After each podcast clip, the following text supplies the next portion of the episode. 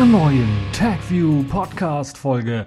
Und wie in jeder Folge habe ich natürlich auch wieder in dieser Folge hochinteressante und spannende Themen für euch vorbereitet. Wir haben diesmal im Programm Exoskelette helfen Arbeitern, Windscreen soll Autofahren sicherer machen, ZDF sperrt die Anstalt, Didja will Qt auslagern, Black Hat 2014, wie man Handys fernsteuern kann, Smartphones werden immer größer, dann unsere Kategorien der Woche, Pfeife der Woche, ähm, und dann gibt es eine neue Kategorie der Woche, würde ich schon fast sagen, beziehungsweise äh, die, äh, die Sonderkategorie Captain Obvious. Äh, dann ein wenig Netzpolitik und auch noch die Distro der Woche. Fangen wir also direkt an mit einem Hammerthema, nämlich Werftarbeiter testen die allerersten Exoskelette. Und wenn man das Ganze hört, da wird einem als ähm, ja, Science-Fiction-Leser oder als ähm, Technikaffin geht einem da irgendwie. So, da geht er mir das Messer in der Hose auf. Ist das ein Hammer? Die Mitarbeiter von Daewoo, also einer koreanischen, südkoreanischen Firma, einem der größten Schiffsbauer der Welt übrigens auch, haben das allererste Mal nun in ihrer Produktion auch diese Exoskelette ausprobiert ein Exoskelett, also ein zusätzliches Skelett, was außen wie ein Anzug um den Mitarbeiter angebracht wird und einem helfen soll, dann bestimmte Aufgaben zu machen. Vor allen Dingen gerade hier ähm, ja, Sachen zu heben, weil das Exoskelett einem zusätzliche Power gibt. So soll zum Beispiel das Exoskelett diesen Werft, äh, Werftarbeitern helfen, Gegenstände zu tragen, die zum Beispiel ein Gewicht von bis zu 30 Kilogramm äh, haben. Und äh, dieses äh, soll dann halt gehoben werden und soll natürlich, das ist äh, enorm viel für eine Person zu heben äh, und das soll halt dem Mitarbeiter helfen, dann ähm, diese Gegenstände besser tragen zu können. Das Exoskelett besteht aus Aluminium, Kohlenstoff, verstärktem Kunststoff äh, und Kunststofffaserverstärktem Kunststoff und ähm, natürlich auch aus Stahl und ist gedacht für eine Größe von 1,60 Meter bis 1,85 Meter und wiegt etwa 28 Kilogramm, also hat auch ein eigenes Gewicht. Äh, der Vorteil ist allerdings, dass derjenige, der den Anzug anhat, das Gewicht dieses äh, ähm, des, des Exoskeletts gar nicht spüren soll, gar nicht merken soll, da dieser Anzug mit Sensoren gesteuert wird und automatisch die Bewegungen desjenigen, der diesen Anzug halt eben auch anhat, dann nachahmen soll. Und es gibt, äh, das könnt ihr natürlich erahnen, auch einen Akku, der benötigt wird, also Strom. Und dieser Akku auf diesem Rücken äh, wird er getragen, soll dann etwa drei Stunden halten. Ähm, es wird also jetzt getestet. Das erste Feedback, was reinkam, war eigentlich sehr positiv. Alle waren natürlich neugierig auf die Technik. Kann mir vorstellen, in Deutschland wäre das komplett anders gewesen, wenn das hier getestet worden wäre. Da wären man erstmal alle skeptisch. Aber äh, dort war eben das positiv, das Feedback zunächst einmal. Und ähm, gab aber schon auch kleine paar Kritikpunkte oder Verbesserungspunkte, nämlich die äh, Bewegungsmöglichkeit in Sachen Schnelligkeit ist ein wenig eingeschränkt. Und da hätte man sich gewünscht, dass man sich gerade in diesem Anzug nicht so fühlt, als ob man in einem Roboteranzug drinsteckt, sondern man sich irgendwie schneller bewegen kann, um dann besser äh, und schneller arbeiten zu können, sodass einem nicht so sehr auffällt, dass man den Anzug tatsächlich aufhat. Und es fällt natürlich auf, wenn man sich halt langsamer bewegen kann, nur mit dem äh, Anzug selber. 30 Kilogramm ist natürlich jetzt erst einmal ein Testversuch. Äh, das Ganze soll natürlich noch weiter aufgebohrt werden auf eine maximale Traglast von 100 Kilogramm, so dass dieser Roboteranzug äh, dann auch nicht nur in der Werft vernünftig eingesetzt werden kann, sondern sicherlich dann auch in anderen Bereichen äh, durchaus getestet werden kann. Eine sehr interessante, eine sehr ja, sehr gute Te Technik, wie ich finde, eine sehr gute Weiterentwicklung. Und nachdem wir das in so vielen Science-Fiction-Filmen auch schon gesehen haben, in verschiedenen Ausführungen, wie so ein Exoskelett funktionieren kann, ist das hier, denke ich mal, eine realistischere, äh, ja, eine, es, sieht realistischer aus äh, und äh, wird halt für einen speziellen Praxisfall dann gemacht. Und es äh, ist gut, dass wir das jetzt äh, mit einführen weil äh, wenn solche Arbeiter dann irgendwelche schweren Gegenstände alleine tragen müssten, ohne, ohne Hilfe des Exoskeletts, ist natürlich klar, dass der Rücken relativ schnell kaputt geht, was äh, sowas angeht. Ja, kommen wir zum nächsten Thema. Auch wieder ein Thema, was so ein bisschen nach Zukunft klingt, nämlich ein sogenanntes Windscreen Display soll es helfen, äh, dass das Autofahren sicherer wird. Weil wir kennen es ja heutzutage und ihr habt es sicherlich auch schon mal gesehen, dass obwohl es dafür Strafen gibt, äh, man immer wieder Autofahrer erwischt, die halt am Handy irgendwie telefonieren, die das Handy am Ohr haben, die irgendwie abgelenkt sind. Aber es ist ja auch dazu gekommen, dass immer mehr Elektronik in das Auto gewandert ist, Navigationsgeräte und so weiter und so fort. Aber auch natürlich äh, ganze Home Entertainment Systeme in ein Auto gewandert sind und die Steuerung dann meist auf der Mittelkonsole auf einem äh, ja, kleineren Display stattfindet. Äh, bei den neueren Fahrzeugen ist das vielleicht auch ein größeres Display. Ich erinnere mich da an das Tesla-Modell, das da, glaube ich, ein 10 Zoll ähm, Tablet mit eingebaut hat, also ein 10 Zoll Display-Tablet mit eingebaut hat, mit Touchscreen, wo man das Ganze bedienen konnte, aber auf der Mittelkonsole. Und man kennt es ja eventuell schon beim Einlegen, damals von Kassetten noch äh, ins Autoradio oder beim Einstellen des Autoradios. Ähm, ist man relativ schnell abgelenkt, wenn man irgendwo anders hingucken muss, auf die Mittelkonsole gucken muss, dort die Knöpfe finden muss, dort was an, einstellen muss. Aus dem Grund haben natürlich die Auto, äh, hat die Autoindustrie darauf reagiert und versucht, das immer einfacher zu machen. So gibt es ja diese Multimedia-Steuerungen jetzt für Lautstärke, also für die wichtigsten Dinge wie Lautstärke oder einen Sender vor und zurückschalten oder zum nächsten Titel springen, jetzt mittlerweile auch auf dem Lenkrad. Also da findet ihr dann auch die Möglichkeit bei modernen Fahrzeugen, wo das dann schon serienmäßig drin ist, die Möglichkeit, das zu bedienen, um halt das Ganze sicherer zu machen, sodass der Fahrer sich nicht auf die Mittelkonsole konzentriert und da etwas steuert. Um das Problem der Mittelkonsole zu lösen, gab es bisher den Ansatz, Sprachsteuerung einzubauen. Die war relativ teuer, weil man ja die Sprachsteuerung ja auch ähm, auf das Auto anpassen muss. Also die Mikrofone müssen auf das Auto, auf die Lautstärke, die eventuell entsteht, wenn man auf, einem, auf einer Autobahn fährt, anpassen. Und deshalb ist das immer noch so eine etwas teurere Angelegenheit und nicht recht billig. Was eigentlich wenig verfolgt worden ist und was mich gewundert hat, ist eigentlich das, was wir, was ich, also was spätestens äh, nach Knight Rider eigentlich klar sein sollte, sind so Heads-Up-Displays, also Displays, die einfach äh, oder oder Bedienungen, die einfach auf der Windschutzscheibe erscheinen und einem erlauben, dann weiter geradeaus auf, auf, auf äh, die Straße zu schauen, aber dann auch gleichzeitig zu sehen, hier ist eine neue Benachrichtigung, hier kommt gerade ein Anruf rein und so weiter und so fort. Und das soll dieses Windscreen-Display dann erlauben. Das soll also die Sprachsteuerung, die wir jetzt heutzutage haben, noch ein bisschen was verbessern weil die Sprachsteuerung heutzutage funktioniert dann eventuell auch noch mit einer Sprachwiedergabe, sodass gesagt wird, ja, ich rufe jetzt den und den an. Und wenn das ausgeschaltet ist oder das bei alten Systemen nicht der Fall ist, dann muss man doch nochmal auf die Mittelkonsole wieder schauen, ruft er jetzt tatsächlich an, nachdem ich die, das Sprachbefehl, den Sprachbefehl gegeben habe oder nicht. Und das könnte jetzt wegfallen, zumindest zum Großteil, indem man einfach die Windschutzscheibe vorne nutzt mit dem kleinen Display, äh, was einem erlaubt, also dieses Windscreen-Display, was einem erlaubt, dann 5,1 Zoll Head-Up-Display, so nennt sich das Ganze, äh, was einem dann erlaubt, Dinge direkt vor einem zu sehen. Das heißt, wenn ein Anruf reinkommt beispielsweise, dann sehen wir direkt, wer ruft einen an und man muss nicht auf die Mittelkonsole schauen, um zu sehen, wer das ist.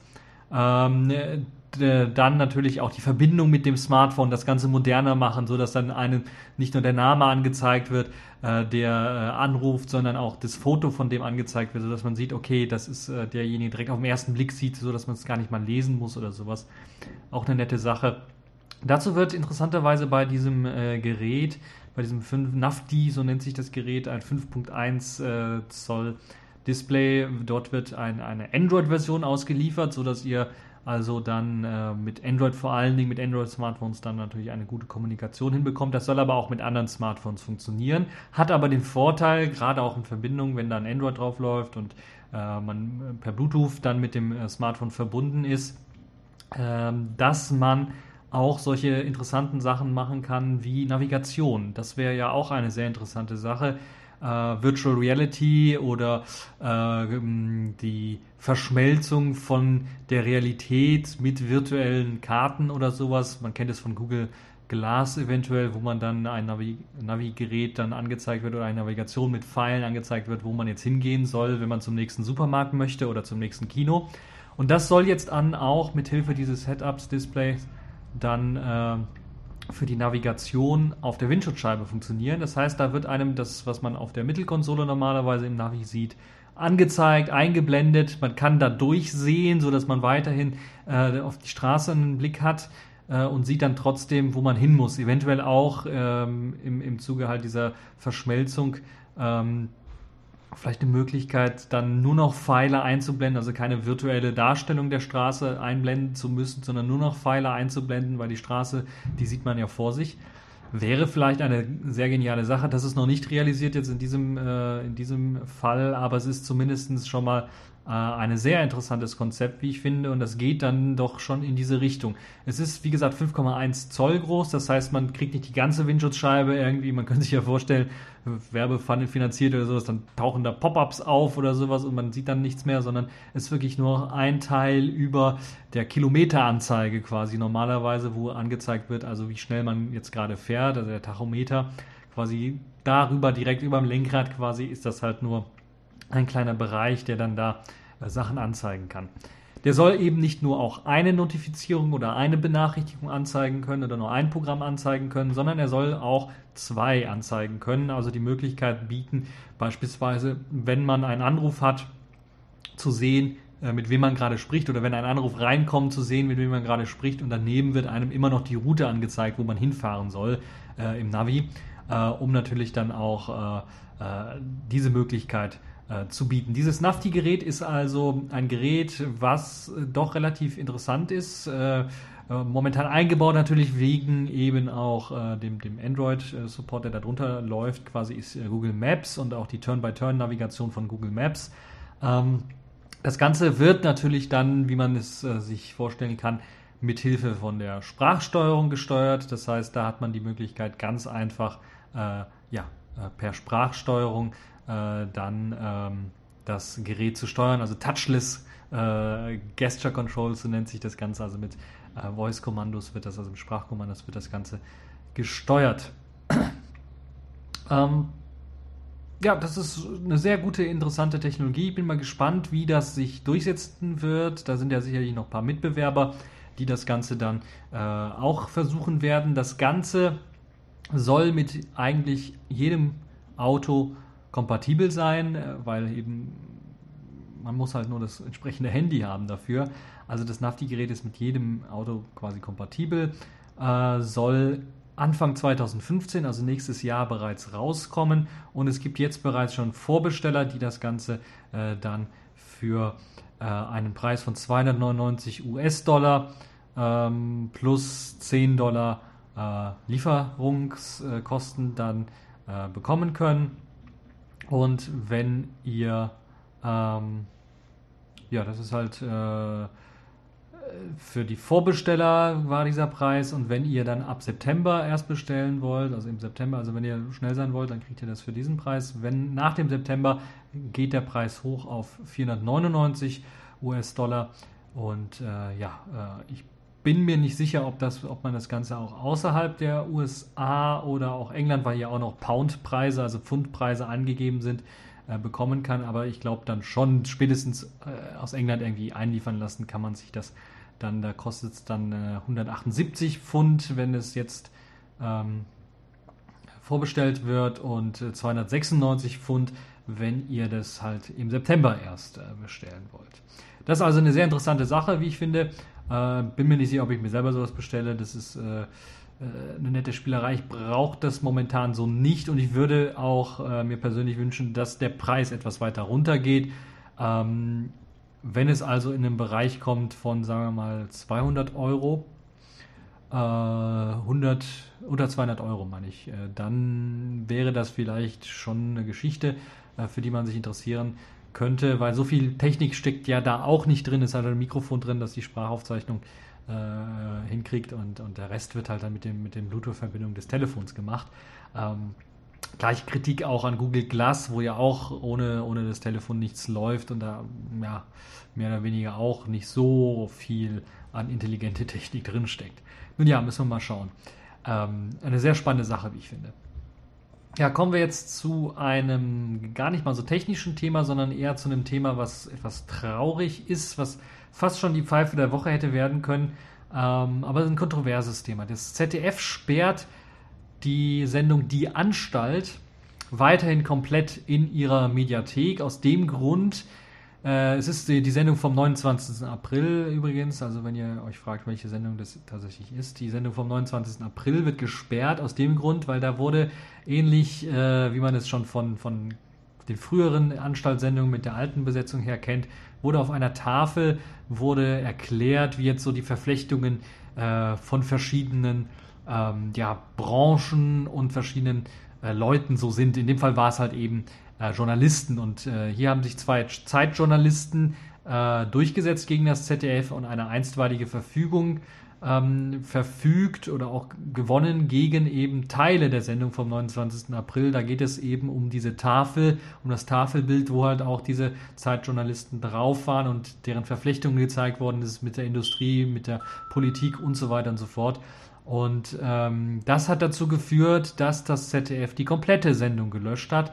Und das ist natürlich eine Sache, die äh, nicht so schön ist, muss man ganz ehrlich sagen, weil der Rest der Sendung ja eigentlich relativ gut ist. Schon ärgerlich genug, dass das überhaupt gesperrt wird, ähm, aber noch ärgerlicher, dass jetzt die komplette Sendung nicht mehr verfügbar ist, weil die komplette Sendung eigentlich sehr gut war. Ich erinnere mich, ich habe die selber gesehen, die war sehr gut. Da gab es noch ein paar andere sehr interessante Themen, die äh, sehr spannend sind und ähm, es wundert mich, weil ja, wenn man es äh, vielleicht kennt, wenn man die Mediathek öfters sieht oder auch mal die Heute-Show oder sowas gesehen hat, wenn da so Problemfälle auftauchen, wo jemand eine einstweilige Verfügung erwirkt im Nachhinein, nachdem die Sendung ausgestrahlt worden ist, so kenne ich zumindest von der Heute-Show, war es zumeist so, dass in der Mediathek dann die Heute-Show bis zu diesem Punkt drin war. Dann gab es kurz äh, ein, ein kleines äh, einen kleinen Screenshot quasi. Dieser Teil wurde aus der Sendung, wegen der einstweiligen Version aus der Sendung rausgenommen oder sowas. Ist nicht verfügbar, es geht gleich weiter und dann ging es halt mit dem nächsten Thema weiter. Also wurde geschnitten, die Sendung so zusammengeschnitten, dass es weitergehen konnte.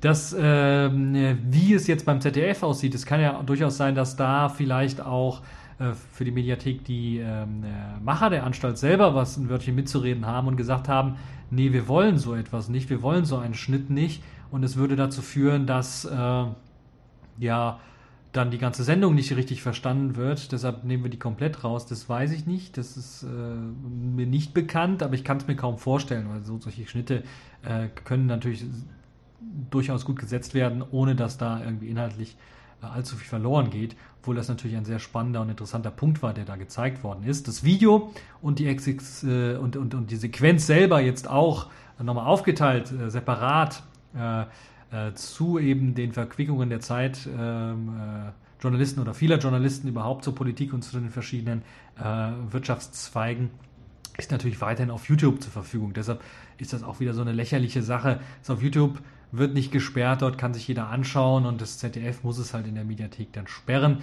Ist irgendwie äh, lächerlich, würde ich schon fast behaupten.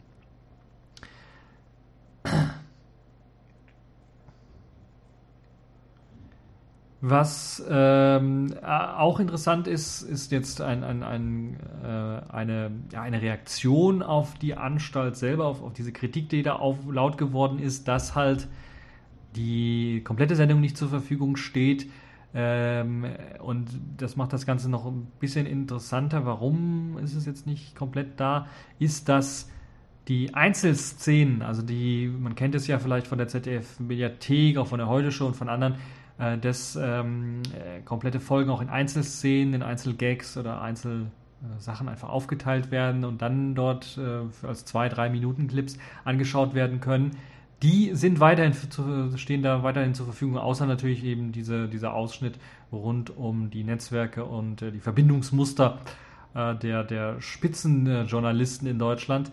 Ähm, das heißt, das macht das Ganze dann doch noch ein bisschen ja, pikanter und äh, frage ich mich, warum macht das ZDF da nicht, äh, schneidet das nicht einfach so zusammen, wie es halt sein soll. Also das spricht eigentlich fast gar nichts dagegen und meine Anfangsvermutung, dass das die Anstaltleute selber nicht wollen, ist damit dann, glaube ich, komplett widerlegt. Also sollte man sich auf jeden Fall äh, nochmal anschauen, äh, das Ganze. Man sollte Obacht geben. Die Anstalt übrigens, deshalb spreche ich das hier auch so ein bisschen an, ist eine sehr, sehr interessante äh, Sendung, wie ich finde, spricht Themen sehr kritisch an.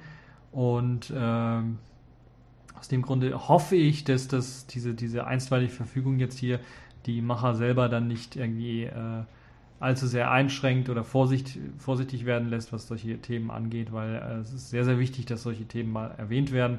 Und vielleicht auch wichtig, dass sich Leute das anschauen und sich dafür interessieren. So, das ist meiner kleinen, mein kleiner Seitenhieb so auf ein bisschen Netzpolitik und äh, Medienpolitik und Medienschelte vielleicht auch. Kommen wir wieder zurück zu technischen Themen.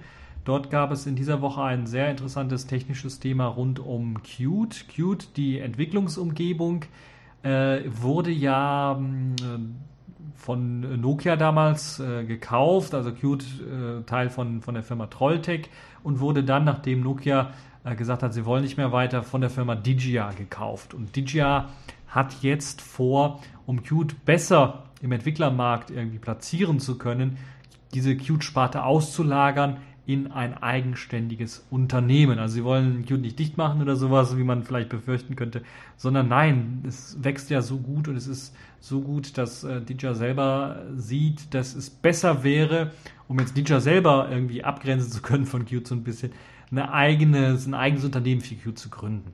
Also ein Schritt vor, zwei zurück. Man könnte sagen, es wird zurück zur Trolltech äh, wandern quasi, nur die Firma wird nicht Trolltech heißen, sondern wahrscheinlich Qt irgendwas. Ähm, das Qt Framework soll also, oder die Arbeiten am Qt Framework sollen also in ein eigenes Unternehmen äh, mit reinfließen. Momentan ist eben das Angebot, sei das Angebot zu fragmentiert, gerade die, die ähm, ja, und, und das, also die Unterscheidung zwischen dem, zwischen der Open Source Variante von Qt und, und, und den Entwicklungstools und der professionellen, äh, kommerziellen Variante, die gekauft werden muss, ist so ein bisschen schwammig und auch nicht mehr ganz so klar, wie es mal war. Und der kommerzielle Erfolg sei halt eben notwendig, um Qt weiterhin vernünftig, auch als Open Source Projekt, äh, am Leben erhalten zu können. Und etwa 75 Prozent der Commits, die an Qt gehen, kommen halt eben aus äh, dem Lager der Digia-Mitarbeiter und werden dann sicherlich dann auch in Zukunft von dem, von dem Qt-Unternehmen dann kommen werden. Ähm, und die Bemühungen natürlich dann das Ganze ein bisschen was zu vereinheitlichen, also diesen Open Source Teil und diesen, diesen kommerziellen Teil, äh, Release in Zusammenhang im Release Management, in der Infrastruktur, in Tests äh, zu schaffen, um die Qualität von Qt dann auch zu erhöhen, sollen halt eben ähm, extrem stark sein und haben dann ein finanzielles Engagement von, von Digia gefordert. Äh, 85 Prozent der Gesamtkosten äh, von Digia selber gingen halt eben an Qt und äh, das äh, ist klar, dass Digia dann äh, quasi fast schon zu einer Qt-Unternehmen geworden ist und das nicht selber werden möchte, sondern natürlich auch ihren anderen Kram weitermachen wollen. Deshalb wollen sie Qt auslagern und äh, das könnte dann doch sehr interessant werden. Qtproject.org ist die Webseite, wo das Ganze dann ausgelagert werden soll, von qtdigia.com auf qt-project.org. Und äh, dort hat man dann die Möglichkeit, auch diese unterschiedlichen Pakete äh, kommerziell und Open Source zu vereinheitlichen, ein, zum Beispiel ein komplettes Installer-Set anzubieten, was die Möglichkeit erlaubt, von oder von dem Open Source äh, Installer, den man oder das installierte System, äh, was man vom Open Source her hat, dann auch abzugraden auf die Enterprise-Version, wenn man dafür bezahlt hat. Solche Sachen sollen möglich sein. Das ist derzeit nicht möglich, sondern man muss zwei abgetrennte Programme und die befinden sich auf zwei abgetrennten Webseiten. Deshalb ist der äh, Zusammenhang auch nicht immer klar. Aber soll, das soll jetzt verbessert werden und das könnte, glaube ich, dann eine sehr interessante und gute äh, Sache werden, wenn jetzt äh, jetzt wird vor allen Dingen, weil Qt ja mittlerweile zur zentralen Plattform geworden ist, wenn es darum geht, plattformübergreifende Software zu schreiben, äh, für PCs äh, zumindest. Und dann natürlich auch immer mehr äh, in der mobilen Szene wird das ja auch immer beliebter. Google hat da jetzt auch, habe ich ja letztens berichtet, äh, das allererste Spiel, quasi Demospiel auf, auf Qt entwickelt für Android. Und äh, ja, solche Geschichten sind doch durchaus interessant und da müssen wir schauen, wie sich das weiterentwickelt. Ich bin guter Hoffnung, dass es mit Qt weiterhin gut nach vorne läuft und dass dann und hoffe, dass dann auch der kommerzielle Bereich, also der Bereich, wo Geld reinkommt, ähm, bei Qt, äh, also richtig Geld reinkommt, dass der dann auch weiterhin äh, am Leben erhalten wird, dass die Firmen, die dann auch Software in Qt schreiben und dafür dann Support brauchen oder diese Software auch verkaufen, dann einen Teil daran abgeben können an das Qt-Projekt zur Weiterentwicklung von Qt. Ja, kommen wir jetzt zu einem weiteren interessanten technischen Thema. Die Black Hat hat mal wieder stattgefunden dieses Jahr. Wer es nicht kennt, das ist die Hacker-Konferenz in den USA, wo immer ja, neueste Hacks vorgestellt werden und äh, sich quasi alle Hacker treffen, egal ob jetzt White, White Hat, Black Hat äh, oder Red Hat Hacker äh, äh, oder halt äh, graue Grey Hat Hacker, wenn es sowas gibt. Ähm, und dort wurde was Interessantes vorgestellt. Ein Problem oder ein, eine Sicherheitslücke in Mobilfunkgeräten, also in quasi allen Handys, äh, betreffen zwei Milliarden Handys, was schon eine gewaltige Anzahl ist, zurückzuführen auf eine verwundbare Software, die eben von Netzbetreibern zum Kontrollieren der Geräte benutzt wird und die dazu führt, dass jetzt im Grunde im Aufwand Angreifer die Geräte unbemerkt irgendwie aus der Ferne steuern können, manipulieren können, Datenverkehr mitschneiden können, Telefongespräche abhören können, SMS abhören können, SMS schreiben können, das Mikrofon des Gerätes einfach mal anmachen können und dann mithören können. Solche Geschichten, äh, wirklich erschreckende Geschichten, die alle Betriebssysteme im Grunde genommen betreffen, nicht im Betriebssystem steckt, sondern ein, eine Stufe tiefer im Softwarecode eines bestimmten Chips quasi drin stecken. Und ähm, ja, das Ganze wurde vorgestellt von Matthew Solnick und Mark Blanchow äh, von Akkuvant, eine Firma in den USA, die halt eben dann auf der Black Hat das äh, ganz genau auch noch erklärt haben, wie der Angriff over the air also ohne dass man physischen Zugriff haben muss auf das Gerät, einfach über die Luft äh, erfolgen kann. Und ähm, die genutzte Software, die halt eben das Ganze, äh, diese Schwachstellen im Grunde genommen äh, beherbergt, ist die Software VDirect Mobile von der Firma Redband Software. Und die hat eben nicht nur eine Schnittstelle, die es erlaubt, sondern mehrere Schnittstellen, mehrere Schwachstellen in, der, in den Schnittstellen, die es erlauben, diese dann auszunutzen und dann das Gerät in Kontrolle zu bringen, Missbrauch ähm, äh, zu betreiben mit eben der Software selber. Denn äh, die Software läuft halt immer auf dem Gerät und hat die Möglichkeit, dann äh, Kommandos anzunehmen. Man kann also verschiedene Kommandos senden an das Gerät und äh, so eben das Gerät manipulieren und das Interessante an dem Ganzen ist, weil das halt eben nicht auf dem Betriebssystem-Layer-Ebene funktioniert, ist es so, dass es auch unbemerkt ist vom Nutzer, weil es kommt nicht irgendwie ein Pop-up, ja, wollen Sie jetzt Ihr Mikrofon anmachen oder sowas.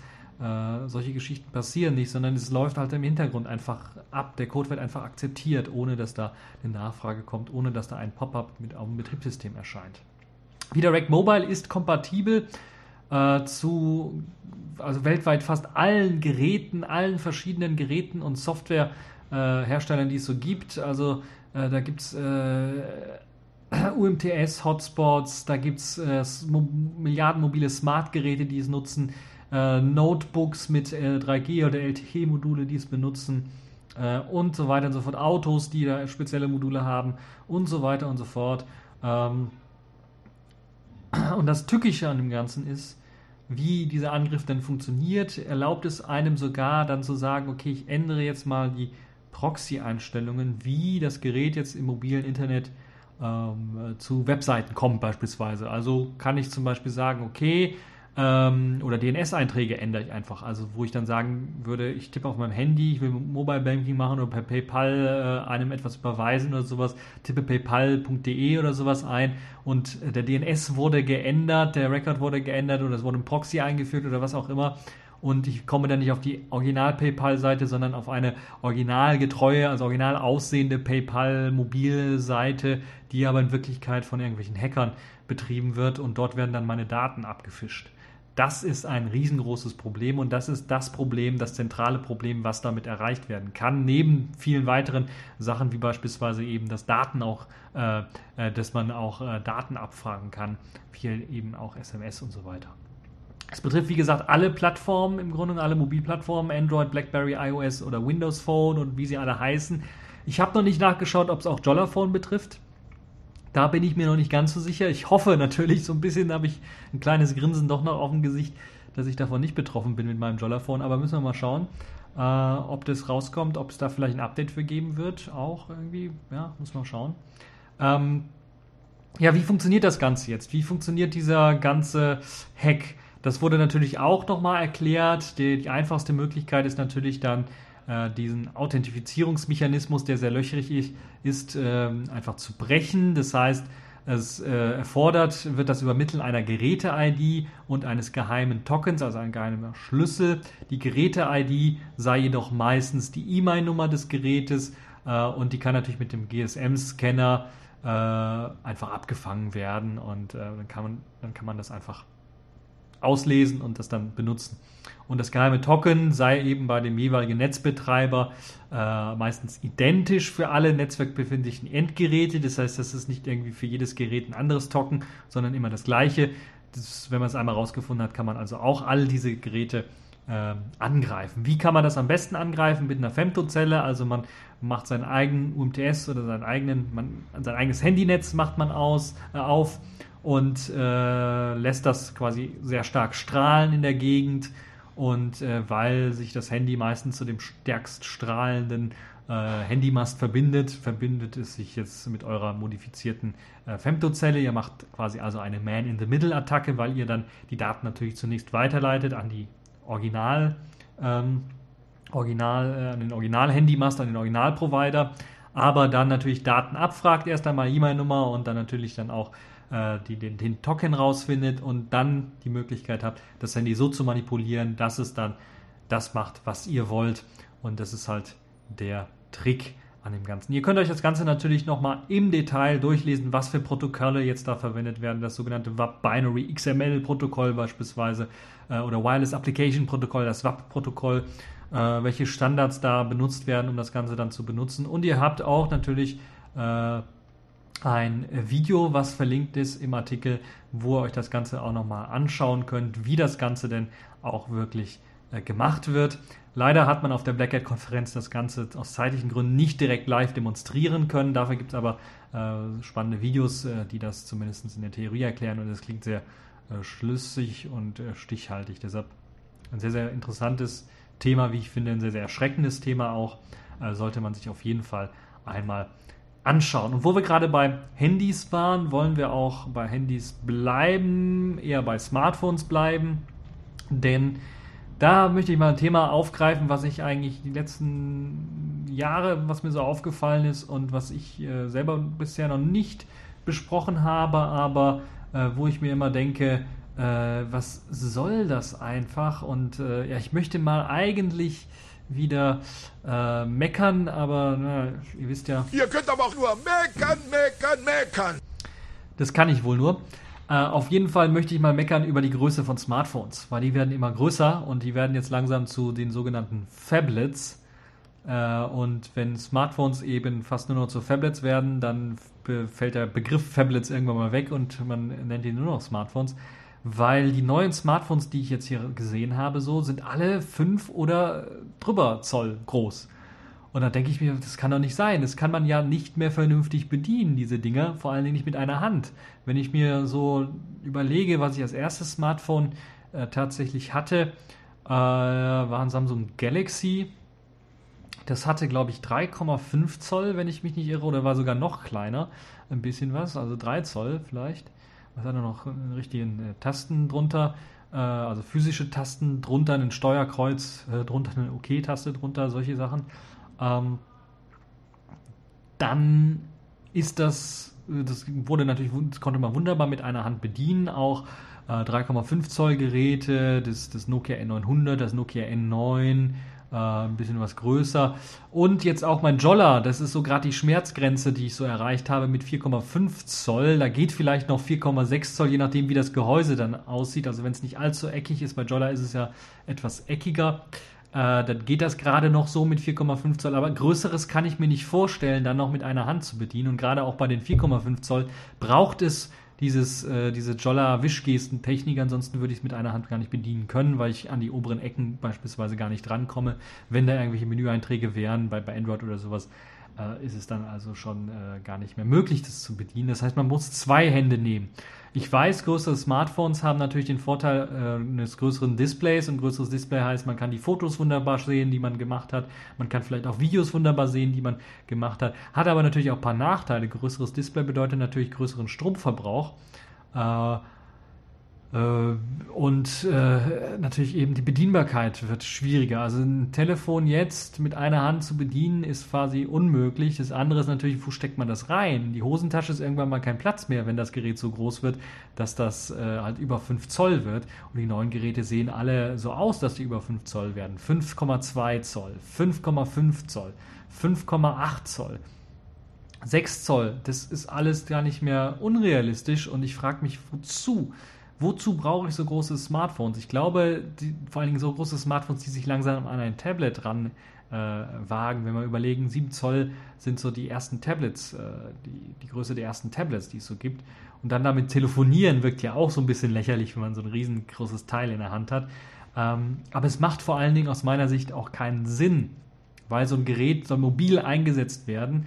Ähm, und das soll halt kein mobiles, das soll kein, wenn ich ein Tablet brauche, nehme ich halt ein Tablet. Aber äh, das soll halt eben kein Tablet sein, soll das mal ein Mobilgerät sein fürs Telefonieren, für manchmal im Internet was rumsurfen, für Chatten oder sowas.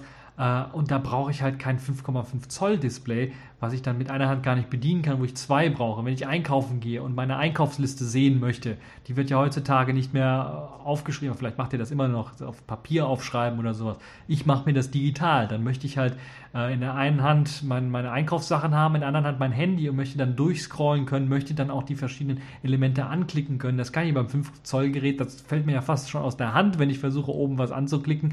Äh, das ist halt so groß, dass es gar nicht in die Hand reinpasst.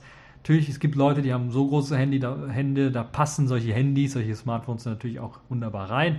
Aber äh, aus meiner Sicht ist das äh, voll übertrieben. Und das Schlimmste an dem Ganzen ist ja nicht, dass die immer größere Handys machen, immer größere Smartphones machen. Ich könnte das schon verstehen. Okay, wenn das seinen Markt hat, machen wir das. Aber dass diese normalen Handys, sage ich mal, die normal großen Smartphones von 4 Zoll aufwärts, also von 3,5 Zoll aufwärts, sagen wir mal so, bis 4,5, 4,6, 4,7 Zoll, dass die eigentlich aussterben. Und dass dann jetzt so sogenannte Mini-Varianten rauskommen, die meistens dann sehr abgespeckte Hardware haben, also Hardware, die zwei Jahre alt ist oder sowas drin haben äh, und dann Mini heißt bei denen dann halt 4,7 Zoll. Was dann, wo ich mir auch denke, wo ist denn da Mini? Mini wären 4,2 Zoll, 4,5, 4,3 Zoll eventuell. Das sind Mini-Geräte. Gibt Ausnahmen, löbliche Ausnahmen. Ich glaube, Sony hat das Xperia Z1 Kompakt, das äh, High-End-Hardware bringt, also die gleiche Hardware, die auch in dem großen 5 Zoller steckt, äh, aber halt in ein kleineres Gehäuse mit reingepackt, ein anderes Display natürlich, klar. Ähm, aber die gleiche Hardware quasi und das auf 4,3 Zoll runtergebrochen. Das ist ja auch schon mal gar nicht so schlecht, wie ich finde.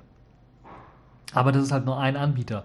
Und das ist das Problem, wo ich sehe, dass andere Anbieter immer größere Smartphones bauen, aber auf solche normalen Smartphones kein Augenmerk mehr legen. Und das ist schon schlimm. Und das erinnert mich so ein bisschen an die, die Geschichte mit, mit, mit äh, ja, mit Hardware-Keyboards auf Smartphones. Die sind ja auch alle ausgestorben. Da gibt es ja keinen einzigen Android-Anbieter, den ich kenne, der noch Hardware-Keyboards verbaut auf seiner Android, äh, auf seinem Android-Smartphone.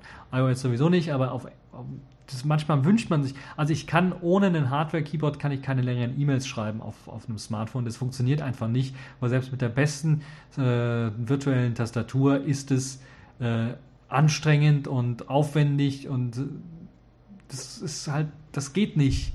Und wenn man vernünftig arbeiten möchte, wenn man das Smartphone auch beruflich braucht, E-Mails schreiben möchte, im Forum Sachen beantworten möchte, wenn man mal unterwegs ist und gerade keinen Laptop zur Stelle hat, dann braucht man eben eine Hardware-Tastatur. Und da gibt es halt nur BlackBerry, die halbwegs aktuelle Hardware machen, gute Software machen, äh, rund um die, die Hardware-Tastatur. Und äh, das ist eigentlich traurig, dass es so weit gekommen ist. Da würde ich mir mehr Konkurrenz wünschen. Und jetzt momentan in Sachen kompakter Geräte oder normaler Smartphone-Größen aus meiner Sicht gibt es halt nur Sony. Da gibt es halt sonst keinen anderen, der vernünftige Hardware mit vernünftig, in vernünftiger Größe rausbringt. 4,3 Zoll, wie gesagt, bis 4,5 Zoll ist das, oder 4,6 Zoll, sagen wir mal, um es noch ein bisschen größer zu machen. In dem Fall ist so meine Schmerzgrenze, wo ich sagen würde, das sind normale Smartphones, die man mit einer Hand noch gerade so bedienen kann. Wobei bei 4,5, 4,6 Zoll natürlich dann schon die Bedienung optimiert sein muss, für eben, dass die Bedienelemente weiter unten angeordnet sind, also in Daumennähe, sagen wir mal so, angeordnet sind. Bei 4,2, 4,3 Zoll ist das kein Problem, da kann man auch äh, gerade noch so oben die Dinger erreichen, ohne dass man umgreifen muss auf dem Smartphone. Nun ja, ich würde mich interessieren, was ihr dazu meint, ob das äh, der falsche Weg ist, jetzt immer größere Smartphones zu machen. Äh, warum die Hersteller das nur noch machen? Ich kann mir nicht vorstellen, dass der Absatz von den Geräten einfach so groß ist, dass sich kein anderer was wünscht. Weil wenn man das, das gleiche kann ich mir auch nicht vorstellen bei Hardware-Tastaturen. Wenn man so in die Runde fragt, wünschen sich viele Leute äh, Smartphones auch mit Hardware-Tastaturen. Das Problem ist, dass kein Hersteller das irgendwie vernünftig machen kann, weil Hardware-Tastaturen bauen ist schwierig. Das ist nicht so einfach, sondern da gehört schon eine gewisse Ingenieurskunst äh, mit drin und mit rein. Und ich ja, befürchte fast, die wollen einfach Smartphones an der Stange irgendwie produzieren mit Displays und die sind sowieso alle gleich. Die Hersteller wird ein anderes Logo draufgeklebt und äh, ja, noch eine spezielle Software draufgepackt und das war es dann eigentlich schon. Und äh, ja, was haltet ihr davon? Wie findet ihr das Ganze? Äh, würde mich freuen, wenn ihr da Kommentare zu abgibt.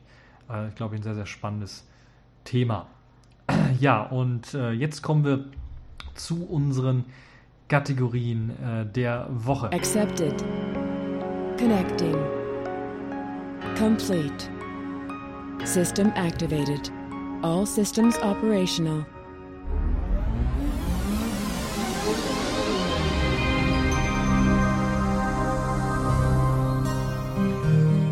Ja, die Kategorien der Woche fangen an mit der Pfeife der Woche und das ist diesmal der Fotograf David Slater. Der hat nämlich tatsächlich versucht, ein Urheberrecht auf ein Foto zu bekommen, äh, was äh, ja zufällig entstanden ist mit seiner Kamera. Nämlich ein Affe hat ihm seine Kamera geklaut und hat dann ein paar Fotos geschossen und hat dann zufälligerweise auch ein Selfie, also ein Selbstporträt geschossen von sich selber halt. Äh, und das sieht recht lustig aus, ist auch verlinkt in dem äh, Artikel.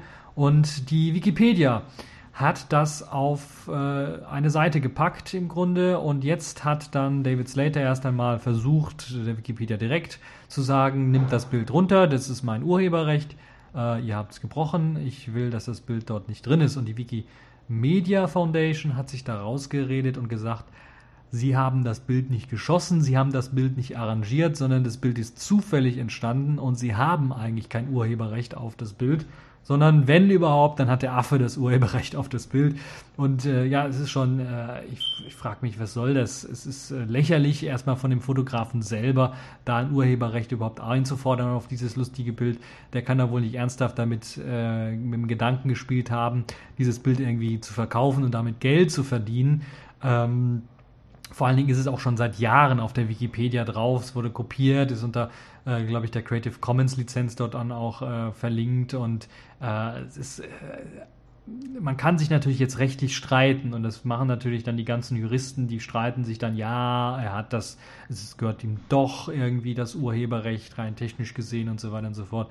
Aber ich meine, wenn man als Fotograf so bekloppt ist, dass man meint, jetzt äh, dann dagegen vorgehen zu müssen, ähm, das Copyright an diesem ein Foto von, von einem Affen, der sich selbst irgendwie geknipst hat, dann einzufordern. Es, es wäre was anders aus meiner Sicht, wenn er das arrangiert hätte, wenn er gesagt hätte, okay, hier, ich gebe dem Affen des, des, des Dingens und hoffe dann, dass der da vernünftige Fotos mitschießt. Aber der Affe hat, hat einfach das Foto, das Fotoapparat geklaut und dann aus Zufall das Foto quasi selber geschossen. Es war also nicht geplant vom Fotografen selber und ich meine aus dem, aus dem Grunde dann auch, dass der Fotograf dann nicht äh, dich den Ruhm einheimsen äh, sollte, indem er dann sagt, okay, das ist mein Copyright, ich verkaufe das Bild dann an, an weitere.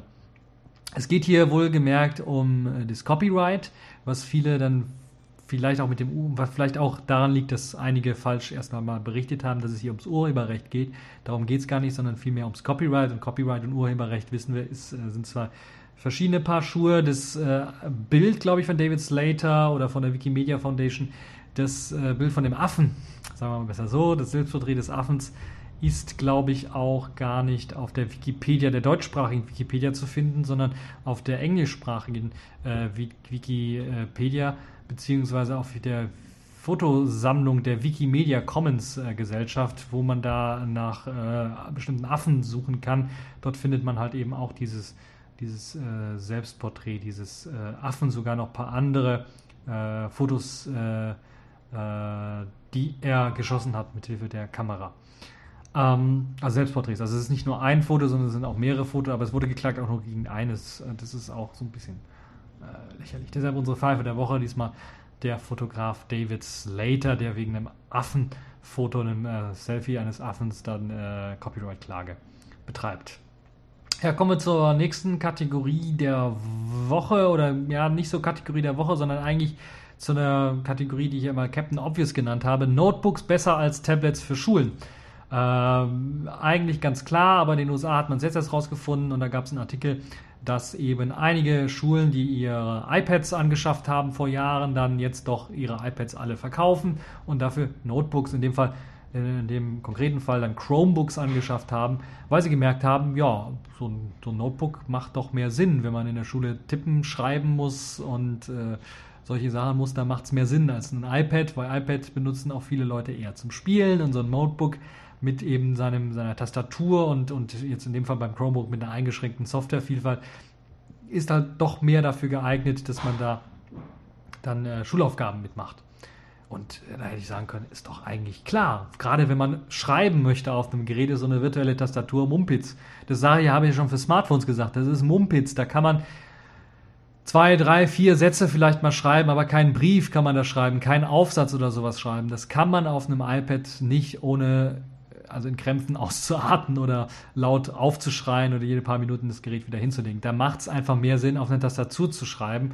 Und äh, ich verstehe auch nicht, weshalb die Schule auf die Idee kam, dann solche iPads einzufügen. Das hätte denen eigentlich vorher mit einem bisschen Überlegen klar sein sollen. Wahrscheinlich wollten sie irgendwie hier Shiny New ähm, und ja, ihre zeigen, dass sie modern sind und solche Sachen, aber in Wirklichkeit äh, hat sich da keiner irgendwie Gedanken gemacht, dass das irgendwie die Hose gehen kann. Und jetzt hat man gemerkt, okay, das äh, iPad ist halt jetzt ausgemerzt, es ist halt nicht mehr, es ist halt kein Gerät mehr für die, für, für, um Arbeit zu machen, sondern äh, um Arbeit zu machen, muss man halt einen PC haben.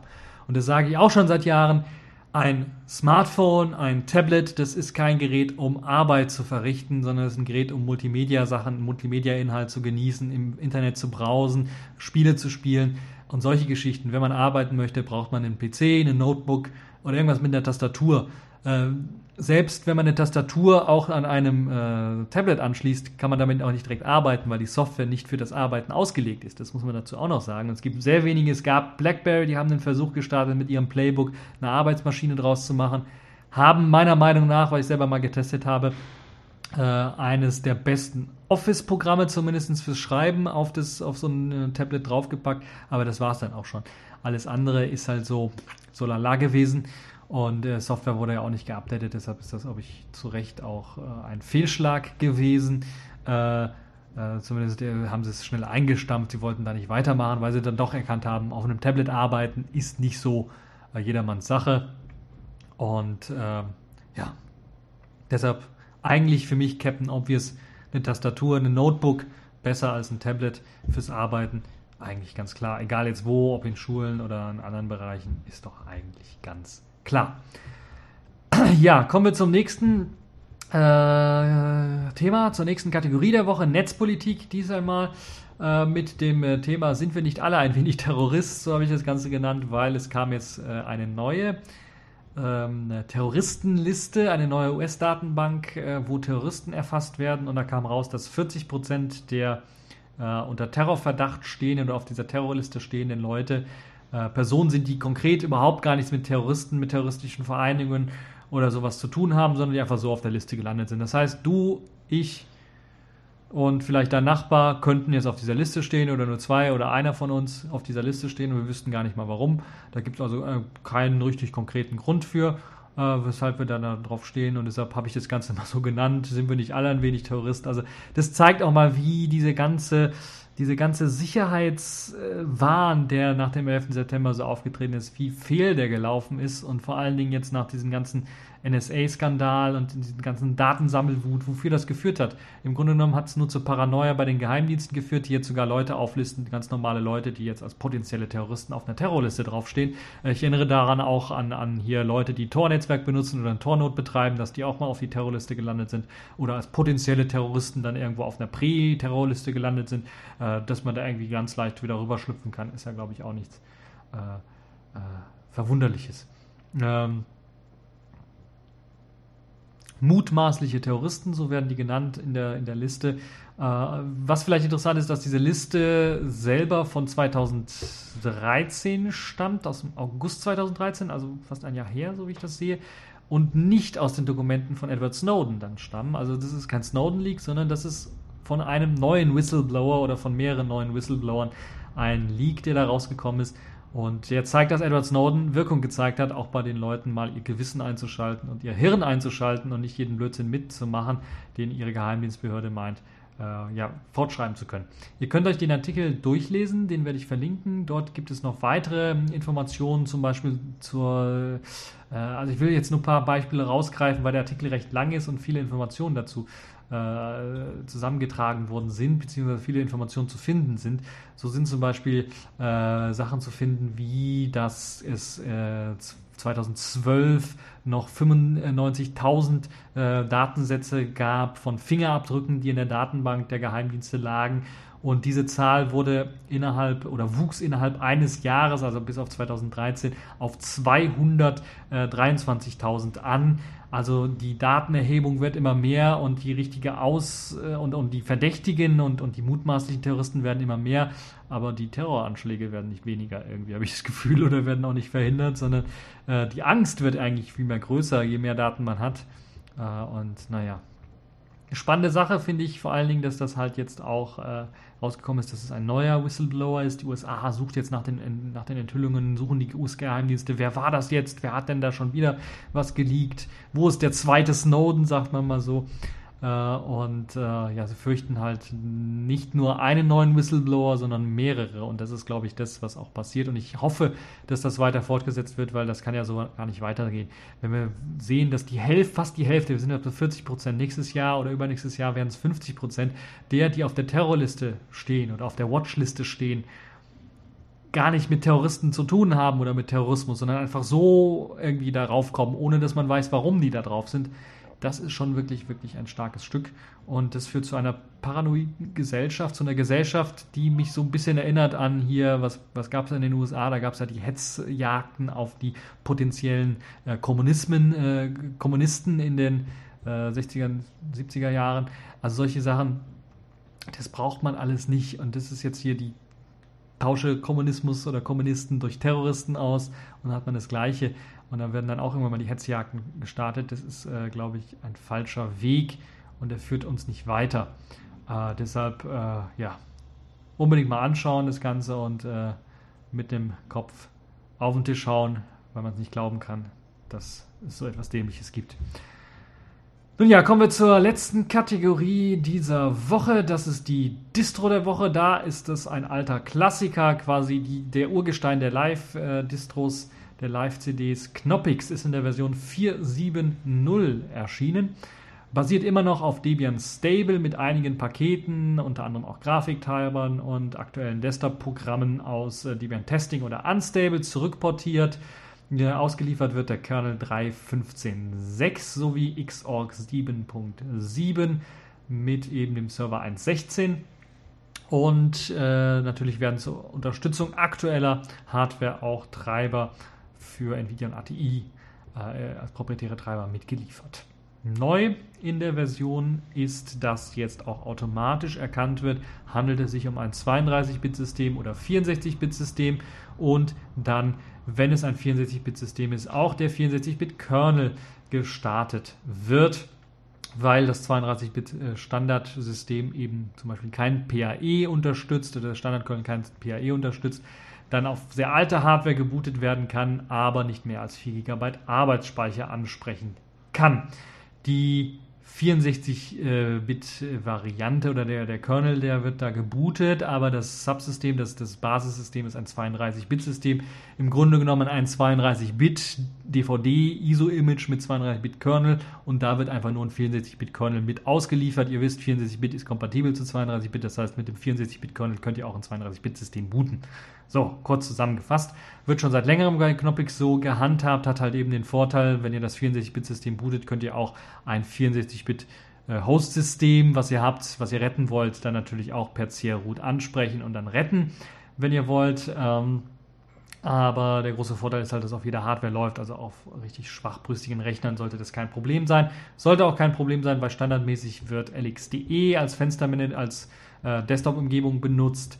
Als Fenstermanager kommt äh, Compass in der neuen Version äh, 09 äh, zum Einsatz, ist noch experimentell, das heißt, im Gegensatz zu den vorigen Knoppix-Versionen hat der auch noch ein paar Bugs, dieser Compass Fenstermanager, äh, die auftreten könnten bei einigen Effekten. Teilweise gab es eine Integration mit System D. Was das jetzt heißt, weiß ich noch nicht ganz genau. Ich habe mir das äh, so genau noch nicht angeschaut, was jetzt hier teilweise Integration von System D angeht. Da müssen wir nochmal schauen. Es kann sein, dass es so aussieht, dass System D äh, benutzt wird, aber die alten SysV-Init-Skripte äh, immer noch laufen. Das heißt, System D wird eben nur als SysV-Init-Ersatz äh, für die alten System äh, benutzt.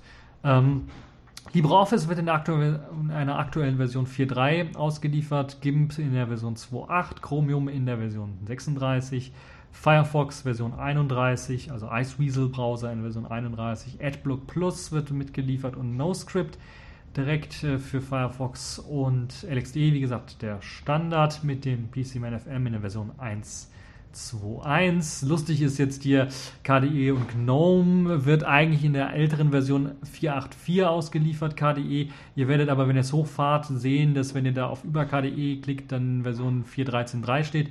Ist ein bisschen was gehackt oder getweakt, würde ich sagen, weil es wurde im Grunde, so wie ich es gesehen habe, nur KDE Lips auf, also die Bibliotheken von KDE auf Version 4.13.3 aktualisiert, aber die Programme selber Dolphin, also die Basisprogramme Dolphin beispielsweise, der Dateimanager und so weiter, sind noch auf dem Stand von 4.8.4.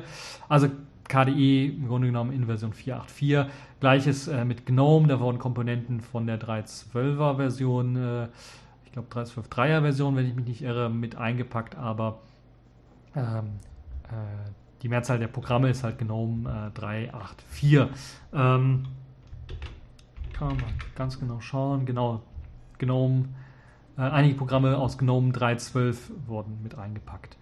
Cheese beispielsweise wurden reingepackt. Das, das könnt ihr euch alles selber anschauen. Es, es gibt auch eine, eine ausführliche Liste, wo alle Programme und deren Versionen dann aufgelistet werden, wo ihr euch das anschauen könnt, ob es, das für, ob es was für euch ist.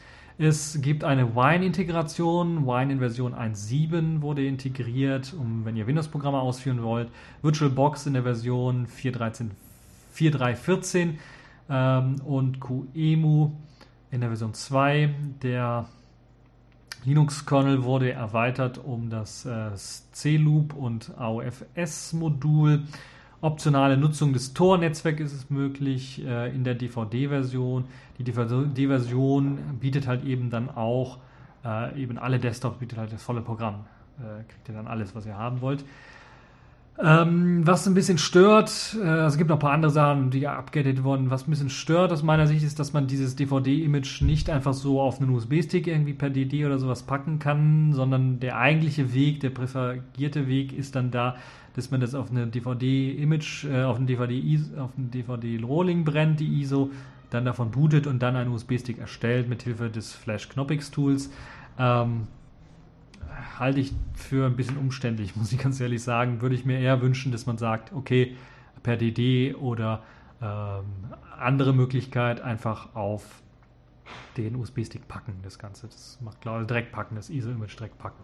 Es gibt natürlich immer noch Tricks, die Möglichkeit per Group direkt das ISO zu routen. Das könnt ihr dann auch irgendwie hinkriegen. Also gibt es andere Möglichkeiten noch, aber es ist halt nicht so einfach, wie es bei anderen Distros der Fall ist. Da würde ich mir also wünschen, als Mutter aller Live-Systeme, dass da Knoppix mal äh, bisschen zur Rande, ein bisschen zustande kommt. Sehr schön ist, dass äh, auch für Leute, die Bitcoin nutzen wollen, gibt es ein äh, Bitcoin Core 09 äh, Verwaltungstool für Bitcoin Wallets, was mit integriert ist. Ähm, und äh, ja, ähm, da lohnt es sich oder da wird auch empfohlen, mal einen USB-Stick vielleicht zu benutzen mit äh, größer oder gleich 32 GB Größe. UEFI Boot ist experimentell auch mit drin, das heißt, ihr könnt also auch jetzt UEFI äh, Rechner booten mit äh, Knoppix, was äh, eine sehr, sehr nette Sache sind. Bekannte Fehler werden auch aufgelistet, habe ich ja bereits gesagt. Mit äh, dem äh, neuen Compass gibt es da ein paar Probleme bei einigen Effekten und, und, und Plugins. Das ist also das, das ist der, glaube ich, größte bekannte Fehler, auch der einzige, der hier auch aufgelistet ist, dass es ein paar Effektsprobleme gibt. Ansonsten gibt es natürlich auch noch äh, das gleichzeitig rausgekommene Ariane-Projekt. Wir können natürlich auch Knoppix mit Ariane booten. Das ist für alle die Leute, die äh, blind sind oder Braille brauchen, um halt äh, äh, Knoppix bedienen zu können, um, um im Internet zu surfen und solche Geschichten die können da eine Boot-Option benutzen oder sich eben direkt das äh, Image runterladen. Ähm, übrigens könnt ihr es auch nicht nur von, von, von USB-Stick starten, sondern natürlich auch von SD-Karte. Wenn ihr also noch einen, ähm, äh, alten, äh, ein altes Netbook oder sowas habt, könnt ihr Knoppix auch ohne Probleme von dort aus starten. Natürlich stehen die üblichen weiteren Kommandozeilenmöglichkeiten, wie dass man beispielsweise das, äh, den Inhalt der Knoppix DVD auf äh, Festplatte kopiert und solche Geschichten, die stehen einem auch zur Verfügung. Und mit ein bisschen Kniffen inoffiziell kriegt man Knoppix dann auch auf Festplatte installiert, wobei da nicht der Hauptaugen oder das Hauptaugenmerk drauf liegt. Und trotzdem immer noch ein sehr interessantes, sehr gutes äh, Live-System, auch gerade zum Reparieren von einigen Dingen sicherlich sehr interessant. Äh, Knoppix in der Version 7.4 für all die Leute, die es ausprobieren wollen. Die Verlinkung werde ich natürlich auch machen im Artikel, da könnt ihr euch das Ganze anschauen. Download-Link und äh, weitere Anleitungen und solche Sachen, die es dort gibt, euch auch anschauen. Ja, das war es auch schon für diese TechView Podcast-Folge. Ich hoffe, sie hat euch gefallen, ihr habt Spaß dran und äh, ich würde sagen, bis zur nächsten Folge. Thank you.